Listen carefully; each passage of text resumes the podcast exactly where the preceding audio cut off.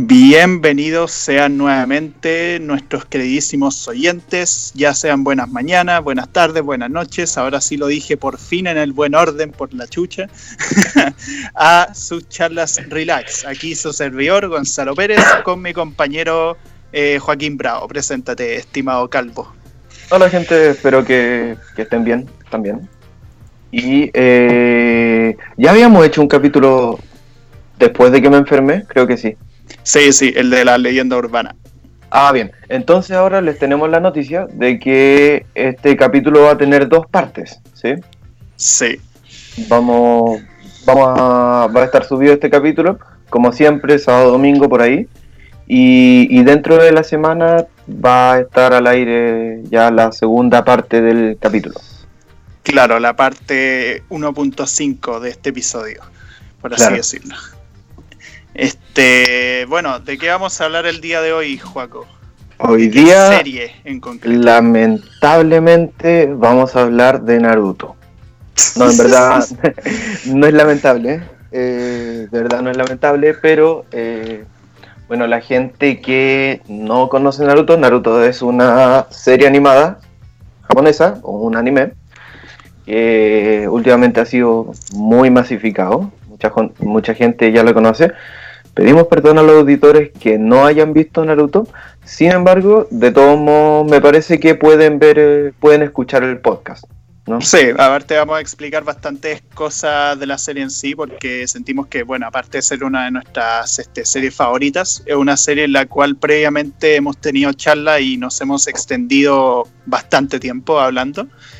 Eh, y sí, o sea, es una serie muy popular, pero evidentemente hay gente que ya sea porque no le gusta mucho el anime o porque, bueno, de hecho a nosotros no nos gusta tanto el anime, mm. no hemos visto tantos, pero Naruto es de esas series que se quedaron con nosotros desde que las vimos hace bastante tiempo ya. De hecho, hablando sobre eso, Juaco, ¿cuándo fue la primera vez que conociste esta serie o que oíste hablar de ella, que la viste? ¿Cuál fue tu experiencia? Yo Perdón.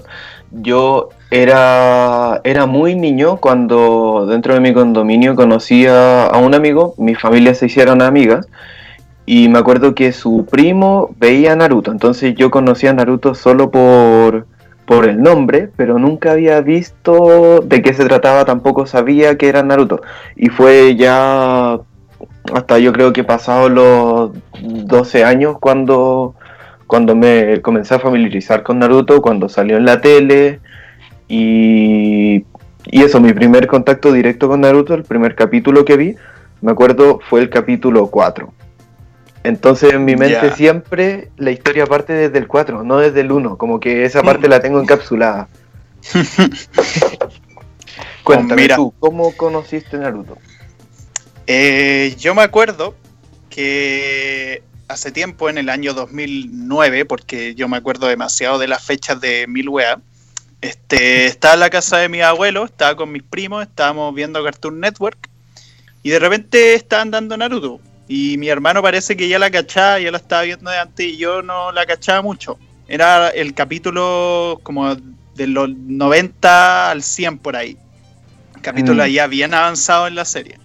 Eh, era cuando este weón del protagonista aprende como su técnica más simbólica, que vamos a mencionar después. Eh, y claro, o sea, en ese tiempo fue como, oh, qué weá esta serie, como es terrible origen la acción, la sangre, como, como, porque era muy distinto. O sea, yo ya había visto Dragon Ball, ya estaba como medio acostumbrado a ese nivel de violencia en una serie animada. Pero Naruto fue como, ah, existen más series como Dragon Ball, qué weá. Y nada, vi ese capítulo y poco a poco empecé a ver estas páginas piratas donde hablan la serie. Y veía, empecé a verla desde el inicio, empecé a cachar qué onda, caché que tenía secuela, que se había extendido caleta y que era la media historia así. Y también en, en ese tiempo yo no sabía lo que era relleno. que para los que no lo sepan, bueno, existe lo que es el manga y el anime. El manga es el cómic en blanco y negro que se lee de, del revés para, para el inicio, a diferencia del cómic tradicional. Y la cosa es que el anime adapta lo que, lo que tiene ese manga, pero si el manga, eh, o sea, si el anime se acerca mucho al contenido narrativo del manga, tiene que hacer relleno o tiene que pausarse. eh, tiene que hacer relleno, es decir, capítulos que no tienen importancia, no tienen ninguna importancia en la historia, pero que están ahí para poder seguir creando capítulos y seguir vendiendo la serie prácticamente. Y claro, vi muchos capítulos de Chipuen, que es la secuela, que es la que tiene más capítulos de relleno, sin saber que era relleno. Y yo los veía pensando que eran capítulos importantes y lo único que hice fue perder el tiempo. yo eh, debo confesar se me olvidó comentarte esto cuando planificamos el podcast. Debo confesar que yo comencé viendo Naruto, o sea, Chipuden. Ya. O sea, yo vi, claro, en, Naruto normal, más o menos como los primeros 50 capítulos, y después comencé a ver Chipuden. No lo vi completo, lo vi poco, los primeros 100 capítulos, algo así, y muchos años después... Ya, son 500 capítulos. Sí, eh, no, o sea, en comparación. claro. Eh, y años después dije como ya, voy a ver Naruto completo, completo, completo. Ya. Y eso hice, pero lo vi sin, sin relleno. Ya, ahí ya tenía ahí en cuenta qué capítulos eran de relleno y qué capítulos no. Sí, ahí busqué en internet. En internet hay muy buenas guías que dicen cuáles son los, los arcos, digamos, canónicos o los arcos de la historia oficial y los arcos que son de relleno. Ahora, no todos los rellenos son malos, algunos rellenos sí los vi. Ya, sí. Hay, rellenos que son complementación de, los personajes, que son profundización, cosas así. Ah, no, claro. Hay, de hecho, hay rellenos que le dan importancia a personajes que en la historia normal con Cuea y tienen importancia, de hecho. Pero luego hay otros rellenos que añaden historias que no eh, pero sí, o sea, la cosa con esta serie es que, bueno, la primera parte son 220 capítulos y solamente es importante hasta el capítulo 135, porque todos los demás son relleno. Eh, el manga se tenía que adelantar harto con la parte de Chipuen. Y Chipuen son 500 capítulos y la mayoría de esos capítulos son relleno, prácticamente. Este, entonces, si quieren ver la serie, tengan cuidado, porque tienen que ver bien una guía, sobre todo cuando empiecen Chipuden, porque Naruto es más fácil cachar cuando dejar de ver la serie, mm. eh, pero Chipuden es más complicado, porque el relleno está combinado con la historia original. Y está bien hecho, en el sentido de que se nota.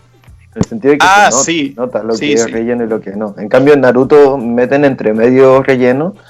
Y, por ejemplo, ahora he estado hablando con un amigo que comenzó por primera vez a ver Naruto. Y me dice que Pucha, que hay actitud, por ejemplo, hay capítulos en los que las actitudes del personaje no son, digamos, correctamente en cuanto a lo narrativo. Ya. o sea, que no son acorde a sus personalidades. Claro, de acuerdo a las personalidades. Entonces se nota eh, desde el principio que tiene un tono mucho más humorístico, que no se va a tratar de algo fundamental, sino que surge un problema de la nada que se soluciona muy rápido, cosas así. Claro. Claro. Sí, igual se puede identificar, pero evidentemente tener una guía para gente que no cacha mucho sobre este mundillo, pero tiene interés en la serie, porque igual dentro de todo Naruto es una serie que igual es como, por así decirlo, más universal que otros animes. O sea, es como Dragon Ball prácticamente. O sea, una serie que cualquiera puede ver independientemente de si no te guste mucho el anime, manga y todo eso. Este. Pero bueno, por así decirlo, así es como conocimos un poco la serie. Y ya habiendo dado esas cosas, eh, empecemos con lo que es la propia descripción de la serie. Sí, primero, la gente que tiene planeado ver Naruto y quiere evitar conocer más sobre, sobre la serie, eh, en otras palabras, quienes no quieran spoilers, eh, pueden dejar hasta acá este capítulo y lo adelantan hasta dos minutos antes del final. No, mentira. claro no sé, es una serie recomendable, si quieren pueden verla. Si es que no la quieren ver, también se pueden quedar a escuchar porque vamos a hacer un, resumen y análisis de lo que de lo que es Naruto, así que eso, tengan en cuenta que vamos a hablar de lo que es Naruto y, toda su historia. Así es. Este, bueno, empezando con lo que es esta descripción de la serie. La serie empieza con un prólogo en el cual se habla sobre cómo en una aldea ninja es atacada por un zorro demonio de nueve colas el zorro ahí haciendo su ruido así como ah, ah", y empieza a dejar la cagada por la aldea. y deja la cagada, destruye todo, mata mucha gente y todo. El líder de esa aldea, el líder ninja de esa aldea, que aquí este mundo está compuesto por ninjas que, bueno, no son los típicos ninjas que uno se imagina en la ficción porque estos buenos tienen poderes, poderes un poco ridículos incluso. De hecho, el, líder de esta aldea, que es el, te lo introducen como el cuarto Hokage, eh, aparece invocando un sapo gigante. y después el weón sella a ese zorro demonio dentro de un niño bebé. Ese niño bebé es el protagonista de nombre Naruto, que le da además el nombre a la serie. Y inmediatamente después de eso cortan al presente y empieza la historia de Naruto. Pero antes de empezar a hablar de Naruto, quién es, cuáles son sus objetivos, expliquemos un poco en qué consiste este mundo. Ya, como decía Gonzalo, eh, estos ninjas tienen ciertos poderes que, que eh, en la historia se muestran de una manera supernatural. Entonces, para las personas de la historia tiene e, es, algo normal que se haga, pero los ninjas hacen jutsus. O sea, usan sus poderes, usan su energía, que se llama chakra, para crear cosas o tener poderes que, que van un poco más allá de lo natural. Por ejemplo, crear clones, por ejemplo, usar elementos, ¿cierto? Sí. Por ejemplo, también eh, dominar como ese chakra, que de hecho el chakra creo que también tiene un cierto trasfondo cultural dentro de ciertas culturas orientales. Eh, aquí obviamente se le da un aire más de misticismo, más fantasioso. Y manipular el chakra implica también cosas como caminar sobre el agua, o sea, ser Jesús. Eh, caminar, trepar los árboles con tus pies multitud de técnicas que sean tanto útiles como para el movimiento como para pelear contra gente. Y también en el chakra existe que puede, existen elementos, existen cinco elementos principales que son el fuego, el agua, la tierra, el viento y me falta uno más. Eh, no sé cuál me falta, bueno, pero son cinco, el relámpago, el relámpago. Son cinco elementos principales, pero que además tienen sus variaciones. Onda, si se mezclan con otros elementos, pueden crear elementos más poderosos eh, y cosas así. Este, y bueno, eso con el chakra realmente. Eh, además de eso, los ninjas se dividen en rangos. Tienes a lo que son los estudiantes de las academias ninjas, que son en las cuales se forjan los niños para empezar a ser ninjas. Eh, una vez terminan la academia, se gradúan de ahí eh, se convierten en Genin para después pasar a ser Chunin, que ahí ya pueden ser maestros, eh, que son generalmente maestros de, escuadrones de tres Genin. Después del Chunin viene el Jounin, que sería como el weón más maestro de todo, y después el Kage, que sí sé que suena como cagar en español, pero Kage significa sombra en japonés. Este, y bueno, cada una de las aldeas que hay en este mundo tiene su propio Kage. En el caso de la aldea principal, que es la aldea de la hoja, es el Hokage. Claro, entonces el Kage va a ser el líder militar y político de, estas agrupaciones de, personas y de ninjas que son las aldeas. Pero estas aldeas no están aisladas, sino que están dentro de un territorio, que son los países. Entonces vamos a tener que cada país va a tener una aldea o no cada país, hay países que no tienen aldea, ¿cierto?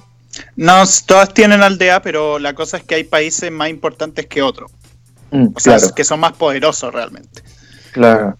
Y en este, esto nos retorna a hablar sobre la distribución social y política de, de Naruto. ¿Cierto? Entonces vamos a tener que estos países van a tener que, en base a su poder ninja, a su poder militar, eh, centran su estabilidad y sus defensas. Sí. Y claro, en términos de poder, tenéis como cinco países que son como muy importantes. En cada uno de estos países tienen además sus señores feudales, que son como los líderes, por así decirlo, como del país en sí, los que se encargan de la hueá diplomática, y los kages son como los líderes militares, son los que además están en las aldeas que son, por así decirlo, las capitales de los países. Y tenéis que las principales son la aldea de la hoja, eh, de la arena, de la neblina, de la roca y del viento. No, perdón, no, el viento, de la nube. Esa wea. Este, y luego tenéis otras aldeas que ya son más secundarias, pero que tienen igual importancia en la serie por otras cosas que tienen que ver con ciertos personajes, con ciertos conflictos políticos y todo. Porque, bueno, en el estado actual de la serie, o sea, por lo menos desde el inicio de la serie, hasta ahora han ocurrido tres guerras ninjas, tres guerras mundiales ninjas, que han involucrado a múltiples países principales, tanto principales como países menores. Claro, en un inicio las aldeas no existían, sino que los ninjas eran la organización política y social de los ninjas eran en base a los clanes. Sí. Los grupos de ninjas eran grupos familiares que tenían habilidades particulares, que eran estos clanes, y los países, los señores feudales, contrataban a los clanes para las guerras.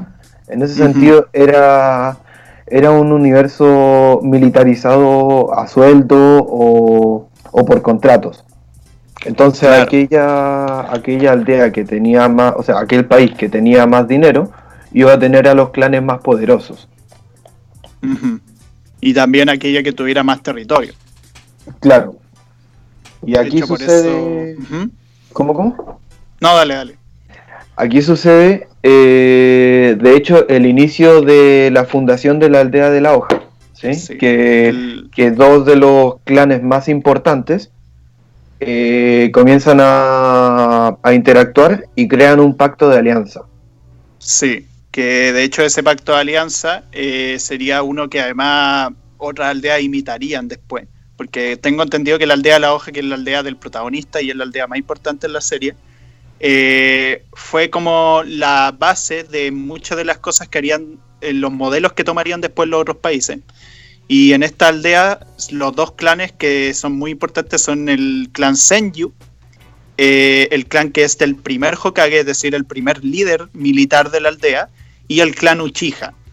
Que el clan Uchiha hay bastante que decir, porque son, por así decirlo, el clan de los. Por un lado, el clan de los sacoweas psicópatas, por otro lado, el clan de los weones eh, extremadamente poderosos si se dejan llevar mucho por las emociones, y también uno de los clanes más importantes, obviamente.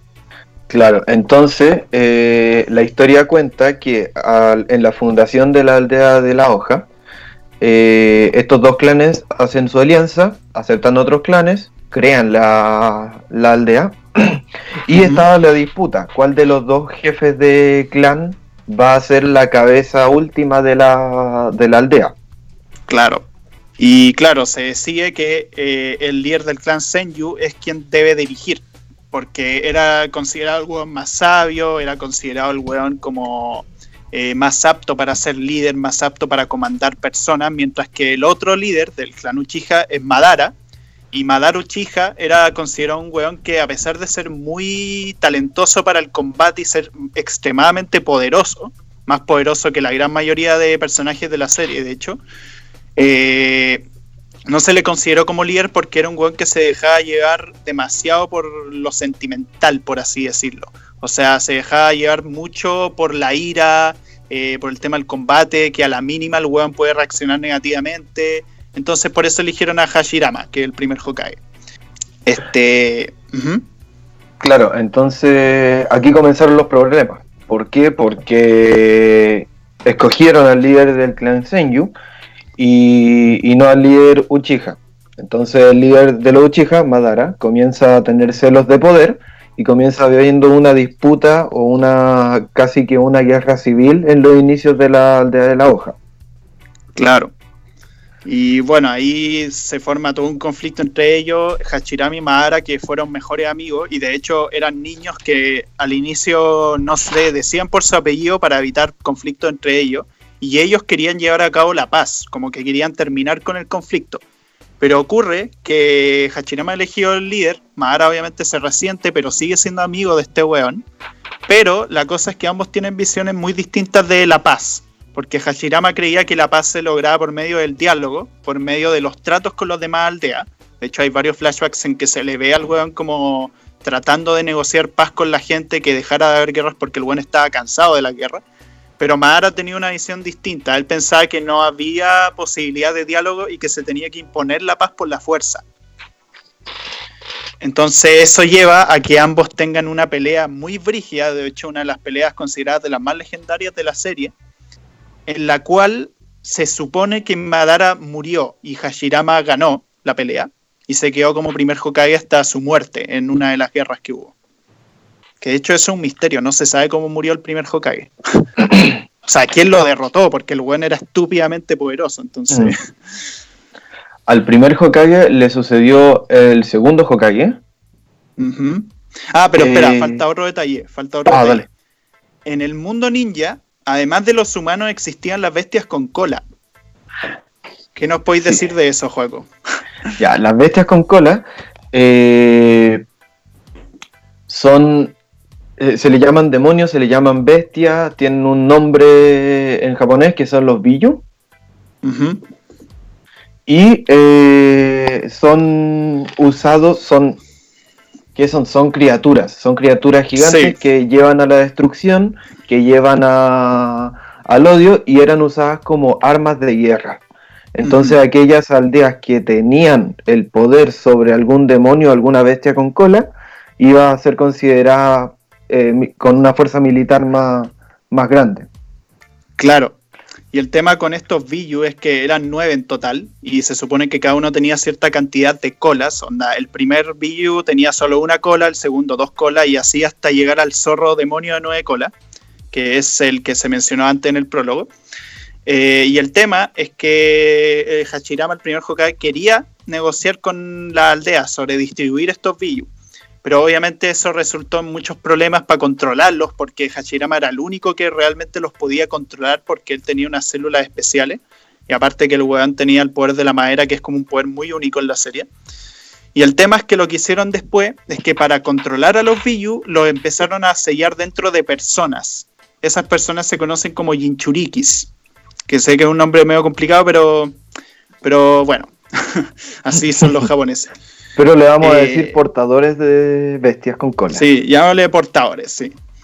Y la cosa es que obviamente las personas portadoras van a morir en algún momento, entonces siempre se tiene que hacer un rito en el cual eh, la bestia con cola se va a tener que pasar al siguiente portador con el pasar del tiempo. Claro. Y ese es nuestro protagonista, Naruto. Naruto es un portador de bestia con cola, de la bestia de nueve colas. Sí, de la que se supone es la más poderosa de las nueve, de hecho. Este, pero bueno, eh, volviendo a un punto anterior, Hachirama después le sucedió el segundo Hokage, después el tercero, después vino el cuarto. Después entraremos más detalles sobre los distintos Hokage. Pero lo mm. importante ahora a tener en cuenta es que actualmente quien está al mando es el tercer Hokage porque el cuarto Hokage murió. El cuarto murió por culpa del zorro, por culpa de que tuvo que hacer este sello especial que le quitó su propia vida. Eh, y ahora el tercero volvió a su mando, pero él ya está bastante viejo, entonces ya no tiene el poder que tenía antes. Y la historia empieza con nuestro protagonista, Naruto. ¿Quién es Naruto, Juaco? En las primeras escenas, después, de, después de la, del prólogo y la introducción del primer capítulo, se muestra a Naruto haciendo, eh, haciendo el payaso, haciendo travesuras, rayando las paredes, escapando de las autoridades. Entonces Naruto todos lo veían, primero, como un problema, era un niño problema, y segundo, era un secreto de Estado. O sea, aquellas personas que sabían no podían comentar que él era portador de la bestia con colas, de la bestia de nueve colas. Claro, y los adultos eran. Claro, eran los adultos. Aquello, eh, el niño se presenta con, ¿cuánto? ¿10 años? ¿12 años? Claro, pero y los niños no podían saber si con 12 años. Eh, y los niños, no, no, creo que después. Pero el tema es que los niños, eh, todos los demás niños no sabían que Naruto tenía el zorro. Y aún así todos lo odiaban porque sus padres les decían que no se juntaran con él, porque era un bicho raro.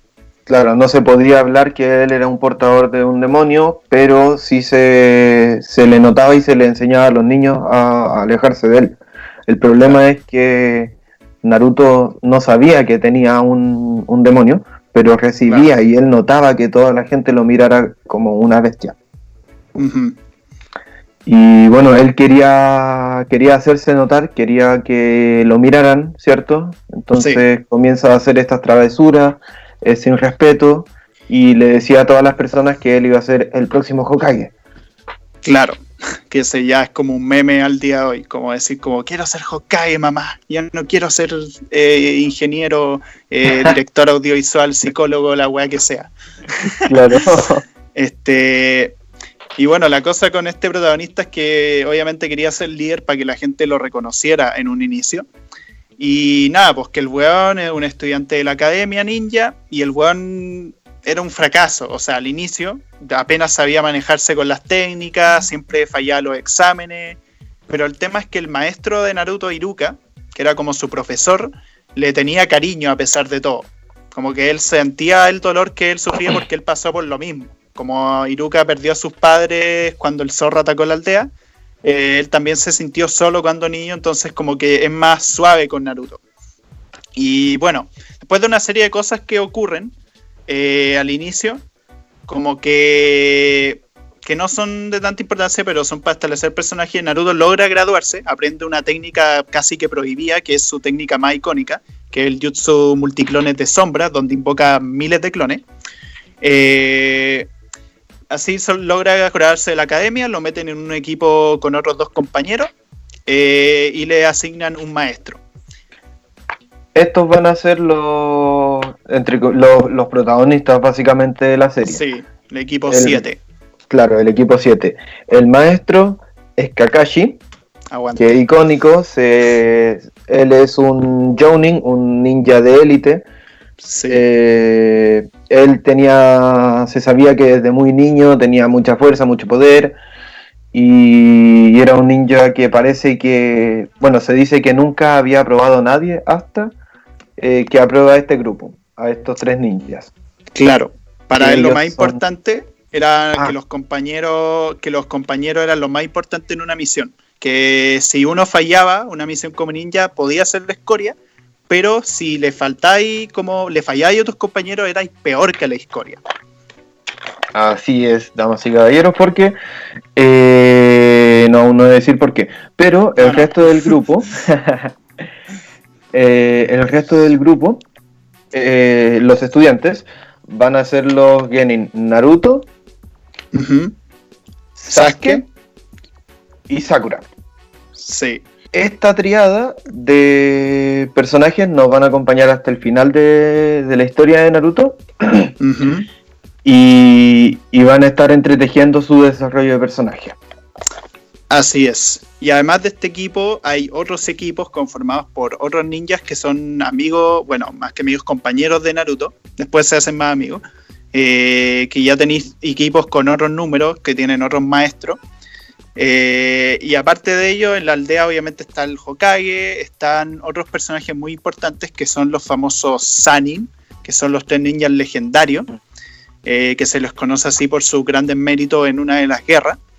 Eh, también tienes antagonistas obviamente en esta serie, que al principio los antagonistas son medio separados por saga, por así decirlo, muy al inicio, porque tienes un enemigo muy peligroso en una saga, que son Sabusa y Haku, que son por así decirlo los primeros villanos de la serie, que no duran tanto.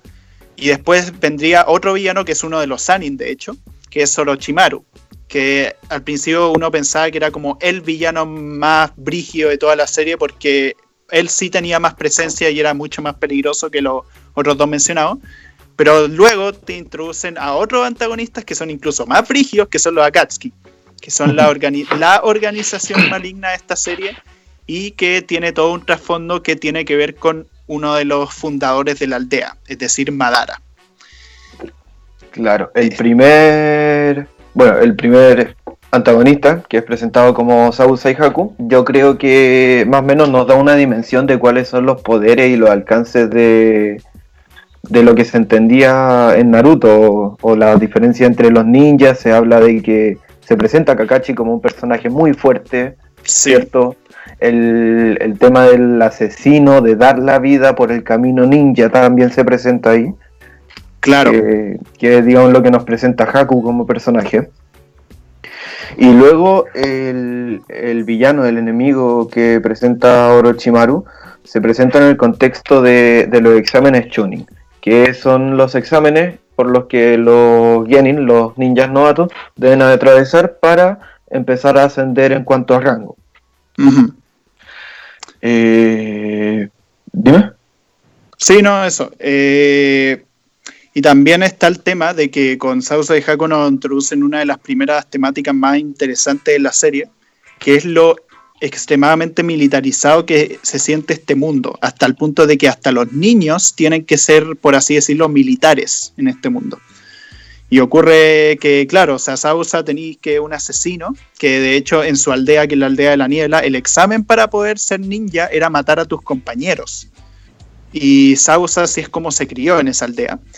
Y aparte tenía Haku, que es un niño que sigue mucho a Sausa, él es extremadamente leal a este weón. Y tiene esta cuestión de que él proteja a Sausa con su vida y que todo el sentido de su vida es él. Y que todo es por la lucha ninja. Entonces tienen esta mentalidad de que tienen que pelear constantemente, que tienen que hacer todas las cosas por su aldea, morir si es necesario eh, y todo eso. ¿Y por qué Naruto se, es un contraste respecto a esa mentalidad? Sí, porque en la aldea de la hoja es una aldea con una estructura social y jerárquica en la que no está todo tan militarizado. Los ninjas se les repite mucho que ellos juegan a ser ninjas o que ellos son en verdad unos niños, porque no mm. está, nunca habían estado enfrentados tan, tan, vividamente, tan vividamente o tan activamente contra la muerte, nunca habían asesinado a nadie. Y, eso nos muestra como, digamos, la paz que vivía la aldea de la hoja. Claro, pero como se muestra más adelante en la serie, esa paz que tenía la aldea es bastante cuestionable sobre las bases de las que se formó. Porque recordemos que la aldea de la hoja es la que participó en las tres guerras. Y prácticamente si tienen una cierta paz, por así decirlo, es porque los weones tenían un poder militar muy brígido. O sea, porque los weones se podían imponer a los demás que podían permitirse esa paz, por así decirlo. Y bueno, el tema con Naruto es que él tiene una mentalidad como de que, a pesar de que obviamente importa el tema ninja, a él lo que le preocupa es como eh, proteger a las personas, proteger a sus amigos y todo, proteger a las personas que importan y que guiarse bajo una mentalidad en la cual te traten como esclavo y que tu vida no valga nada eh, y que solamente sirva para la aldea, eso es lo que él está en contra, de hecho, y que lo transmite a Sausa principalmente. Claro, a medida que va avanzando la serie, eh, nos damos cuenta que esta paz, que esta alianza, esta alianza de paz que tenían entre las aldeas en los tiempos en el tiempo presente, entre comillas, donde está Naruto, eh, está siendo amenazado. ¿sí? en los exámenes tuning se dice que en verdad son un pretexto para mantener simbólicamente una guerra que no se está ejerciendo. Claro, como la Belle Poké, la guerra. Claro. Que es como demostrarle al mundo qué tan poderosos son nuestros ninjas. Y de esa manera evitar que entren en conflicto con nosotros. Para eso es parte del evento. Claro, y en este evento los ninjas tienen contactos con otros ninjas de, otras aldeas. Y aquí es donde hay un problema. ¿Por qué? Porque se da a conocer una aldea muy pequeña que está participando en, los exámenes tuning, que es conocida como la aldea del sonido. Sí, esa aldea. Ajá. Esta aldea, eh, los ninjas de esta aldea van a terminar siendo eh, servidores de Orochimaru, el Sanin, que va a ser el, yo creo que es el gran enemigo de, la parte de Naruto. Porque luego la primera parte de la serie. Claro. Este gran enemigo, eh, ¿qué es lo que quiere? Quiere básicamente destruir la aldea. Y la forma de introducirse fue eh, en una batalla y que le, le pone una maldición a Sasuke. No presentamos a Sasuke y a Sakura como ah, personas. De hecho, eso es cierto. Eh, bueno, para darle como una revisita rápida a estos personajes, Sasuke es un miembro del clan Uchiha. Es el único sobreviviente del clan Uchiha porque hace varios años el hermano de Sasuke mató a todo el clan, eh, según él, para probar sus fuerzas. Y Sasuke desde ese momento quedó con una ira tremenda contra su hermano Itachi. Este, y el tema es que desde ese punto Sasuke ha estado con mucho odio y Orochimaru, que él es un, es un monstruo, o sea, el weón se eh, traslada a otros cuerpos, los posee y todo eso.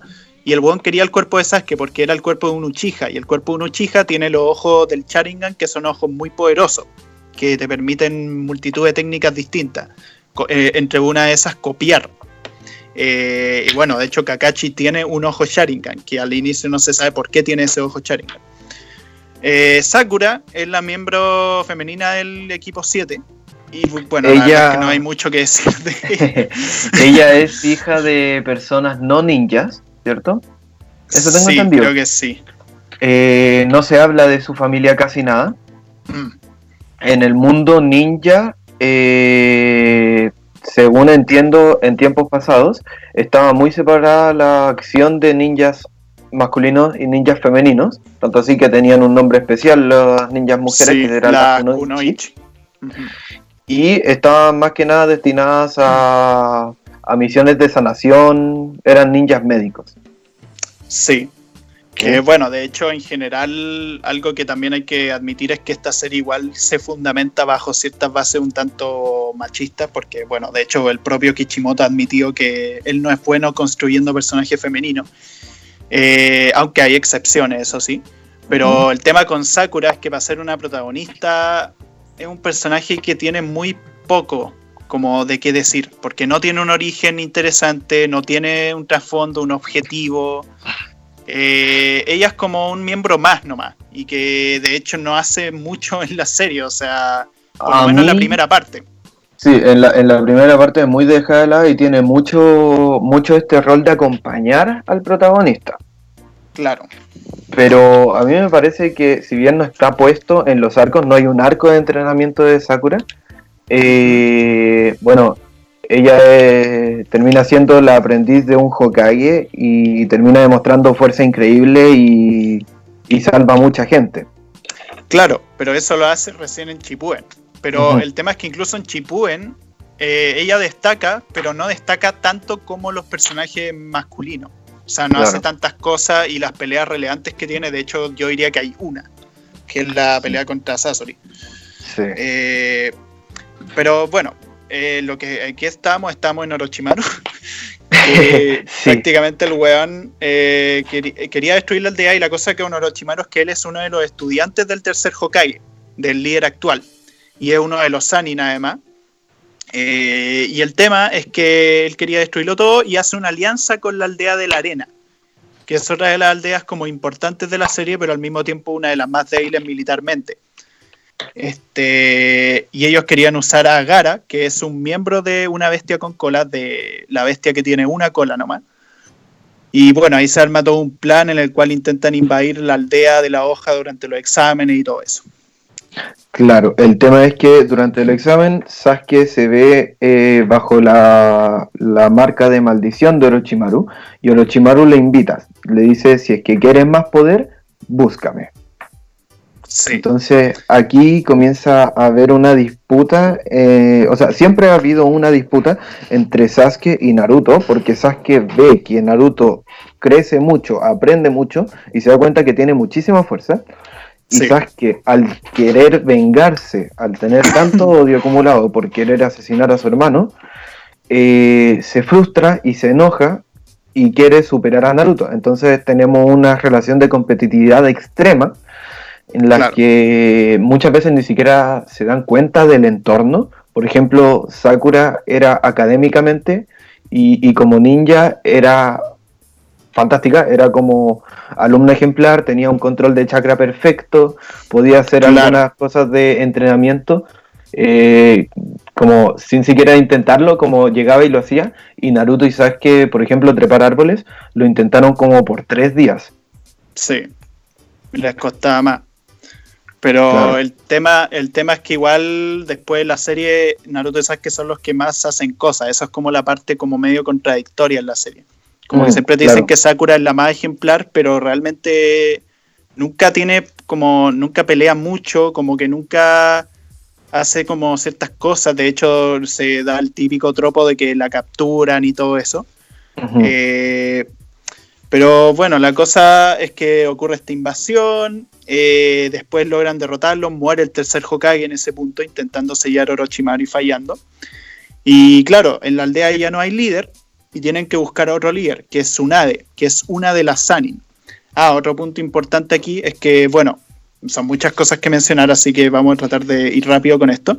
Eh, Naruto conoce a uno de los Sanin, que es Jiraiya, y Jiraiya se vuelve su maestro y de hecho empieza a ser, por así decirlo, su figura paternal. Y eh, tanto Naruto como Jiraiya empiezan a buscar a Tsunade para que la elijan como la nueva Hokage. Este, después en la siguiente parte vamos a profundizar más en ciertos personajes. Aquí tratamos de dar como una revisitada como principal a los eventos de la serie. Este, y el tema es que, nada, o sea, buscan a Tsunade, la convierten en una Hokage y además se introduce a Akatsuki. ¿Qué es Akatsuki?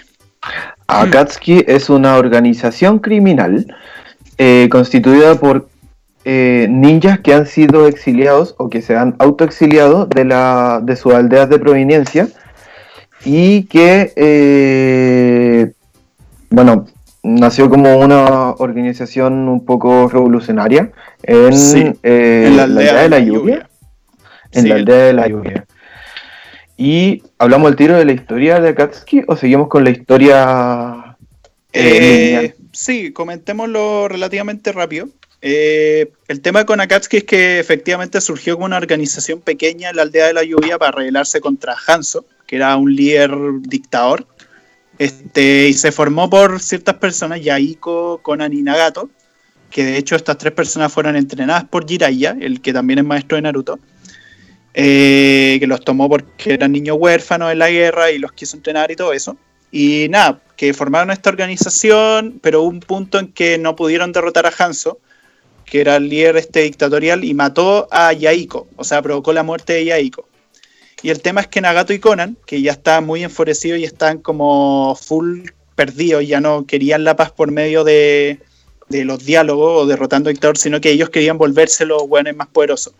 Y ahí entonces son motivados por una figura misteriosa llamada Toby, que el Toby se hacía llamar a sí mismo como Madara Uchiha, el legendario Madara Uchiha, fundador de la aldea de la hoja. El mismísimo este, Madara Uchiha. Así es, el mismísimo conche tu madre. Y el tema es que Toby eh, los motiva a crear esta organización criminal y les cuenta su plan, que es el famoso plan Ojo de Luna. El plan Ojo de Luna es un plan que consiste en este, adquirir el poder de todas las bestias con cola, fusionarlas para crear a una nueva bestia con cola que es el 10 colas, que se supone existió desde tiempos previos a los propios ninjas y que se supone era una bestia dominada por el sabio de los seis caminos, que se supone es el creador de los ninjas, o por lo menos así era en ese punto de la historia. Esa era la mitología, la mitología cultural que existía en Naruto, que antes eran todos una bestia y llegó este sabio y los separó en, las nueve. bestias para controlar su poder. Claro. Y el tema es que quiere usar esa bestia para meterlos a todos en una ilusión eterna, llamada Tsukuyomi Infinito. Que prácticamente al meterlos a todos en esta ilusión eterna los va a hacer vivir en un mundo idealista, un mundo utópico donde prácticamente van a poder vivir eternamente en paz y vivir en sus sueños. Pero eso es una total irrealidad. Este, y el tema es que ese es el plan que tenía Toby. Eh, ese plan también lo adquieren Nagato y Conan. Y ambos forman Akatsuki y poco a poco van metiendo miembros de distintas aldeas, de distintas partes que son todos ninjas renegados, todos con distintas motivaciones, algunos por dinero, como en el caso de Kakuzu, eh, algunos por poder tener mayores facilidades para poder este, realizar su sacrificio a sus dioses, como en el caso de Hien. Y además tienes a Itachi, que es el hermano de Sasuke, uno de los protagonistas, y quien masacró a todo el clan. Y la cosa es que esta organización, después de la invasión de la aldea donde muere el tercer Hokage, eh, aparece Itachi y, y Kisame, que es su compañero, y ahí Sasuke se encuentra con él y le recuerda su misión de venganza. Y ahí es cuando Sasuke se motiva a abandonar la aldea e irse con Orochimaru para adquirir poder. Momento icónico. claro, momento icónico donde le dice necesitas más odio Sasuke, que se volvió un meme también. Claro. Este, y bueno, ahí ocurre que Sasuke después se va de la aldea, motivado por este odio, motivado por esta ansia de poder y nada, que ahí después empezaría Chipuden porque Naruto falla en lograr recuperar a Sasuke. Este, y en Chipuden ya se da toda una serie de situaciones en las cuales se tienen que ir enfrentando a Katsuki, que están buscando a Naruto porque tiene el zorro de nueve colas. Y además los Akatsuki están buscando a todas las demás bestias con cola. Entonces ahí Chipuden ya va como desarrollando estos eventos los cuales se enfrentan a los distintos miembros de Akatsuki. Poco a poco vamos viendo quiénes son los miembros de Akatsuki. Poco a poco se van revelando sus intenciones. Y bueno, así continúa toda esta historia a nivel general. Sí. Eh, ¿Qué más profundizar sobre, sobre algunos personajes o algunos arcos? Ah, eso. Eh, Naruto, como anime, no está, no está separada por temporadas, como usualmente están eh, separadas las series occidentales o las series gringas, sino que eh, está hecho todo, digamos, como todo de un tirón. Son como 220 capítulos y 500 capítulos y no tienen interrupción, entre comillas, formal o estructural. Sin embargo, en la narración de esto están los arcos o están las sagas, que son los arcos temáticos en los que ocurre una historia y tiene continuidad con la otra y así sucesivamente. Claro, prácticamente son sagas. Claro, entonces estas sagas van a ir dando y formando eh, la, historia, los desarrollos de cada personaje y a ver las sagas importantes. Yo creo que Naruto, la Naruto, la principal, de los 220 capítulos, termina en, en, el arco de la búsqueda de... De Sasuke. De Sasuke y después son como no sé cuántos mil, no, son muchos capítulos que son arcos de relleno. Sí, que no importan realmente. Este, y en Chipuen ya son varias sagas. Este, parte con una saga que es el rescate del Kasekage, que es el líder de la aldea de la arena. Después pasan a otras distintas sagas que son como Reencuentro con Sasuke, que a mi parecer no tiene mucha importancia, pero eso ya lo comentaremos en la segunda parte. Sasuke, ¿por qué reencuentro con Sasuke? Porque Sasuke se va a buscar a Orochimaru, motivado por esta maldición y motivado por la búsqueda de poder. Resulta ah, ojo, ojo, en Chipuden pasaron tres años después de que Sasuke se fue de la aldea. Eso es importante mencionarlo. o sea, ya entrenó con Orochimaru y ya se volvió un aprendiz muy poderoso Orochimaru. Sí, se ve que Sasuke ya ha avanzado mucho en su entrenamiento. También se presenta a Naruto y a Sakura como han avanzado durante el tiempo. Claro. Y que ojo que cada uno de los tres fue entrenado por un Sanin, por un ninja legendario. Naruto fue entrenado por Jiraiya, el manejo de las invocaciones de sapo, por distintas técnicas muy brigias. Tsunade entrenó a Sakura, y Tsunade es la quinta Hokage y además es una de las buenas más poderosas del mundo ninja. O sea, su fuerza es descomunal y es, y es la mejor ninja médico de todos los tiempos. Eh, y bueno, sabes que fue entrenado por Orochimaru, que Orochimaru es un weón extremadamente turbio, con múltiples habilidades y además es pseudo inmortal, por así decirlo, porque el weón se puede trasladar de un cuerpo a otro. Claro, Orochimaru utilizó técnicas, o sea, exploró y utiliza técnicas no éticas para obtener todo su poder. Claro. y eh, resulta ser que, bueno, al inicio de Naruto muestran una parte del capítulo, una escena en la que encuentran, se encuentran con, con Sasuke y luego vuelven al pasado. Entonces nos está adelantando básicamente que se encuentran con...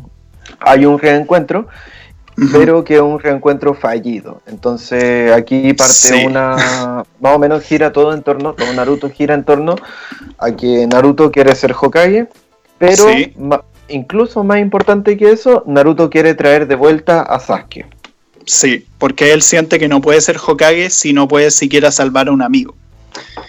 Este, para Naruto el tema de la amistad es un tema muy importante.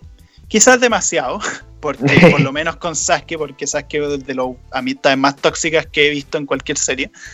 Eh, pero el tema es que, claro, ese, como tú bien dices, ese es como el objetivo. O sea, ese es el objetivo, además de derrotar a los Akatsuki, que ponen en peligro al mundo. Este, y que poco a poco en las sagas de Chipuen van derrotando cada vez más miembros de Akatsuki. También tienen problemas con Orochimaru. Eh, Sasuke quiere hacer su venganza. De hecho, el One traiciona a Orochimaru en un momento este, va a vengarse de Itachi. Este, también ocurre toda una serie de situaciones como que Jiraiya va a buscar al líder de que se supone era Nagato, que en realidad Nagato controla seis cuerpos que son los controla con un poder especial que el Rinnegan, y que es Pain. Y claro, descubre que era su estudiante y toda una serie de cuestiones. Pero resulta que después de la serie se descubre que no era el verdadero líder, sino que era Toby el verdadero líder, que se supone Toby él mismo dice ser Madara Uchiha. pero después ocurre que se produce la Cuarta Guerra Mundial Ninja, donde se revive a un montón de personas. Eh, y resulta que se revive a Madara, que resulta que él estuvo detrás de todos los acontecimientos de Akatsuki, y así sucesivamente siempre hay un hueón por encima del otro, constantemente. Claro, eh, al final ya comienzan a avanzar los capítulos y pasan los capítulos. La guerra es muy larga, son muchos capítulos de la guerra. Mm, que hay que aclarar, la guerra no es entre las aldeas, sino que son las cinco aldeas unidas contra Akatsuki. Que Akatsuki ya no eran tantos miembros, era Tobi, era Kabuto, que Kabuto era un ayudante de Orochimaru, pero que después de que Orochimaru muere por Sasuke, eh, se alía con Tobi y Kabuto tenía el poder de revivir personas y usarlas como sus marionetas. Entonces les crea un ejército de muertos, de personajes que aparecieron antes de la serie y que murieron, o personajes legendarios que no habían aparecido en la serie, pero que se les conocía. Eh, a eso y un ejército de Setsu blancos que son otra historia. Eh, al final, Sasuke encuentra a su hermano, encuentra a Itachi, tienen una batalla épica. Sí que después vamos a hablar de lo bueno que fue esa batalla en la segunda parte de este capítulo. Pero eh, termina siendo que Itachi le revela las verdaderas intenciones de, por qué asesinó todo su clan. Hablemos o no, no, no. Itachi, Itachi no se lo dijo. O sea, se lo dijo Toby. Ah, claro, pues le dijo que ya. Sí, bueno, no, pues Itachi no quería que que supiera la verdad. Mm. Eh, bueno, hablando de eso, porque ese es un tema muy importante respecto a la aldea, este, ¿por qué Itachi mató a su clan? No lo hizo porque quería probar sus habilidades, lo hizo porque la aldea lo obligó a hacerlo, porque el clan Uchiha pretendía hacer una guerra civil contra el Hokage, querían hacer un golpe de estado. Y eso iba a dejar la cagada, porque aparte de que un clan contra todos los demás clanes se iba a meter muy brígidamente, este, los weones eh, iban a dejar la pura cagada, iban a meterse en conflictos con otras aldeas porque se decía que los Uchiha se dejaban llevar mucho por la ira. Entonces, eh, Itachi, bajo órdenes del tercer Hokage y bajo órdenes de la aldea, como Danzo, que ya hablaremos después de Danzo en la segunda parte, que es un personaje muy conche su madre, eh, y los consejeros además, que son estos viejos hueones, le obligan a Itachi a matar al clan eh, para evitar la guerra civil, para evitar el golpe de Estado y mantener la paz. Entonces, nada. El golpe de Estado. El golpe de Estado por el clan Uchiha era motivado básicamente porque, bueno, después de la muerte del primer Hokage, el segundo Hokage les da la, la tarea o la función al clan Uchiha de ser eh, un clan policial. Entonces los Uchiha comenzaron a ser, digamos, la policía o, como el cuerpo de orden y de poder que tenía la aldea. Sin embargo, esto era, era totalmente instrumental y lo estaban usando y al mismo tiempo lo estaban relegando de la ciudad. Entonces cada vez los dejaban más lejos de la aldea para que mm. no les dieran problemas bajo el pretexto de que eran parte militar de la aldea. Entonces así podían controlar su poder. Claro, podían controlar la frontera además. Claro, poco a poco los clanes, o sea, el clan Uchiha fue, le fue desagradando esta idea hasta, hasta llegar al punto de que el mismo clan tuvo intenciones de hacer golpes de Estado. Claro. Eh, y el tema es que el líder del clan Uchiha, o el denominado líder, era el padre de Sasuke y el padre de Itachi. Eh, y el tema es que Itachi, cuando va a matar al clan, eh, su padre deja que lo matara, porque dijo, eres mi hijo, respeto tu decisión, respeto tu fervor a la aldea, porque el tema con Itachi es que de chico era un weón, aparte de ser muy talentoso, eh, Itachi era un weón que respetaba mucho a la aldea, respetaba mucho la paz de la aldea. Itachi de hecho no era policía. No, era... Itachi era parte de un, de un cuerpo de, digamos como... Asesinos Claro, que estaba siempre al servicio del, del Hokage. Sí. Este, y el tema es que, claro, estos asesinos que mataban criminal y todo eso. El tema es que Tachi decidió hacer esta acción, pero lo hizo con una condición, que no iba a matar a su hermano menor, o sea, Sasuke. no lo hizo porque amaba tanto a su hermano y que no quería matarlo, no podía matarlo. Era, eh, o sea, el weón era capaz de matar a sus padres, pero no capaz de matar a su hermano pequeño, por todo el amor que le tenía. Entonces mata a la familia y le inventa a Sasuke que él los mató para probar su fuerza. Entonces, y prácticamente lo que hizo Itachi es que al hacer esta acción, de la cual se sintió terriblemente mal, pero tenía que hacerlo según su lógica, eh, él quiso que Sasuke en el futuro lo odiara y lo matase. Entonces ese era como el plan de Itachi, además de que se une a Katsuki para ser espía eh, de la organización, para recopilar información que hasta el día de hoy no sé qué información fue. este, porque literal nunca dieron esa información. y nada, pues que después ocurre en Chipuen, ya muy avanzado la serie, que Sasuke finalmente tiene su pelea épica con Itachi y lo mata bueno, lo mata entre comillas. En realidad Itachi se hubiera pelado en serio, Itachi hubiera destruido a Sasuke, porque el bueno era muy poderoso. Pero además él estaba con una enfermedad. Que eso se lo sacaron medio de la raja, pero bueno, tenía una enfermedad weón. Y mm. estaban tomando medicamento hasta que Sasuke le peleara y se muriera ahí. Y ahí Toby aprovecha que Itachi estaba muerto para contarle toda la verdad a Sasuke y que con eso Sasuke se motivara a irse contra la aldea de la hoja por pensar que manipularon a su hermano y que por su culpa su familia estaba muerta. Claro, entonces, eh, no sé, yo creo que ahí como que, bueno, Sasuke se hace parte de, de, Akatsuki. ¿cierto? Que recluta su propio grupo, son el grupo Halcón, ¿se llama? Sí, el o sea, al principio se llamaban Heavy por serpiente, después se cambiaron a Taka mm. por halcón. Claro, por halcones. Eh, y se unen a Katsuki y todo, y, le, y claro, se unen a ellos como por conveniencia, para tener como protección y todo eso, y les piden que capturen al, a la bestia de ocho colas como parte del trato. Mm.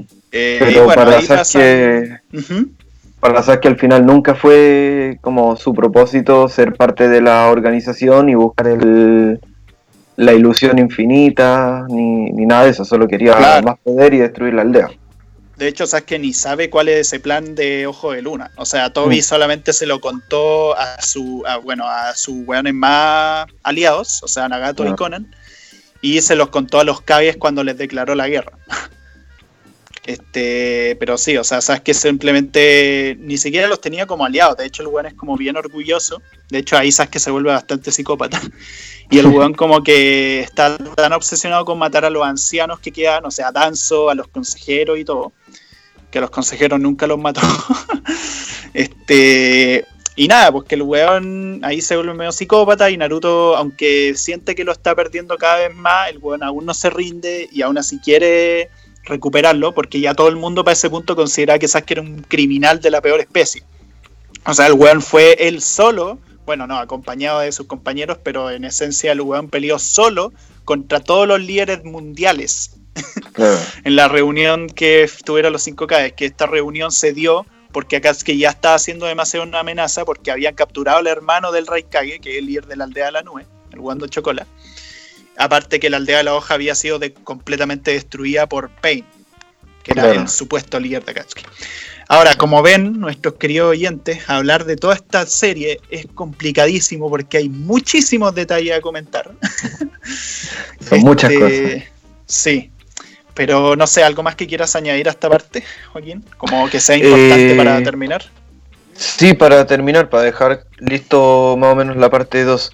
Al final, ¿qué pasa al final de Naruto? Este es un spoiler máximo. Eh, hay una extraña sucesión de, de quién es verdaderamente el malo, como decía Gonzalo. Eh, pasa Toby, luego Madara, luego de Madara era Setsu. Setsu negro. Claro, y resulta, resulta que según la mitología de Naruto, antes del sabio de los seis caminos, que separó a las bestias, eh, estaba su madre, que era Kaguya. Sí. Y este personaje llegó en épocas de Japón feudal y eh, era extraterrestre. O sea, no era humana, sino que venía de otro planeta y traía con ella lo que era el chakra. ¿Cierto? O sea, eso lo pusieron después en la secuela Boruto, que no quería mencionarla porque me asco, pero, pero bueno, se supone que en Naruto, como se escribe Kaguya, era una weona que era del clan Tsutsuki, que se supone venían del espacio. Eh, pero el tema es que esta weona comió un fruto, maldito, esto es muy sacado de la Biblia, y la weona adquirió el poder del chakra. Y prácticamente el chakra lo distribuyó entre todos los humanos y todo. Y ahí tuvo como hijos al sabio los seis caminos, Jauromo, y a otro weón más que Hamura, que ese weón no importa mucho. y la cosa es que, nada, pues que Kaguya después es sellada por sus hijos porque la buena se volvió loca de poder y quiso recuperar todo su poder. Y la buena la sellan en la luna. O sea, la luna existe porque sellaron a Kaguya. Y Kaguya mm. prácticamente se fue encerrado en un montón de rocas que formaron la luna. Y ese es el origen de por qué existe la luna. Eh, y nada, el sabio de los seis caminos tuvo dos hijos que son Ashura e Indra, que serían, por así decirlo, el Naruto y Sasuke de la antigüedad, porque después Ashura, eh, después de Ashura vendría el primer Hokage, quien tuvo sus valores. Indra después eh, trascendió a Madara y Madara trascendió a Sasuke. Claro, hay como una, una movida media espiritual de los elegidos en en la historia. Que eso, bueno, eso lo comentaré la otra parte, pero a mí no me gusta. Pero para resumir rápidamente, al final de la serie, Madara es traicionado por Setsu Negro, que resultó que todo este tiempo era hijo de Kaguya, que Setsu era un secuaz de Akatsuki, que siempre estuvo ahí como medio misterioso, medio incógnito, y Setsu Negro, porque hay dos Setsu, el blanco y el negro. Y nada, pues que el Setsu Negro mata a Madara, después revive a Kaguya, Naruto y Sasuke derrotan a Kaguya, Sasuke quiere hacer una revolución mea rara, Naruto vence a Sasuke, eh, y nada, se forma la paz, después de un tiempo Naruto se vuelve el Hokage, eh, y se forma la paz en todo el mundo y Naruto y Sasuke son putos dioses. Detesto el final de la serie, por cierto, pero bueno. Después está la secuela de Boruto, pero no vamos a hablar de eso. No vamos a hablar de esa mierda. Así que nada, hemos llegado a nuestro tiempo. Eh, queremos agradecer a Radio F5 por habernos este, apadrinado. Eh, también los invitamos a ver sus demás programas, su, eh, chatas podcast, una cosa lleva a la otra, etcétera. Este, y por supuesto el, radio, el programa principal de Radio F5. Así que nada, muchas gracias por escucharnos. Esperen la segunda parte y nos veremos. Hasta pronto amigos y amigas.